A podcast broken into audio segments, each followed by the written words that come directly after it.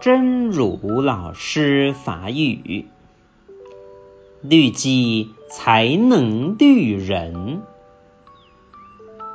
花很多的时间大喊着利他，如果忽略了内心的修为，让自己的行为和思想一直下滑，自己也知道这是一种欺骗。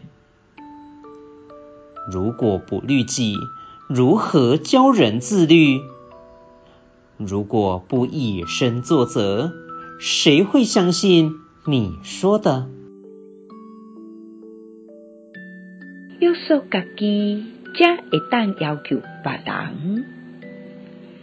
用真多时间一直发要利益他人，如果疏忽家己内心的修为，和家己的行为甲思想一直留尾，家己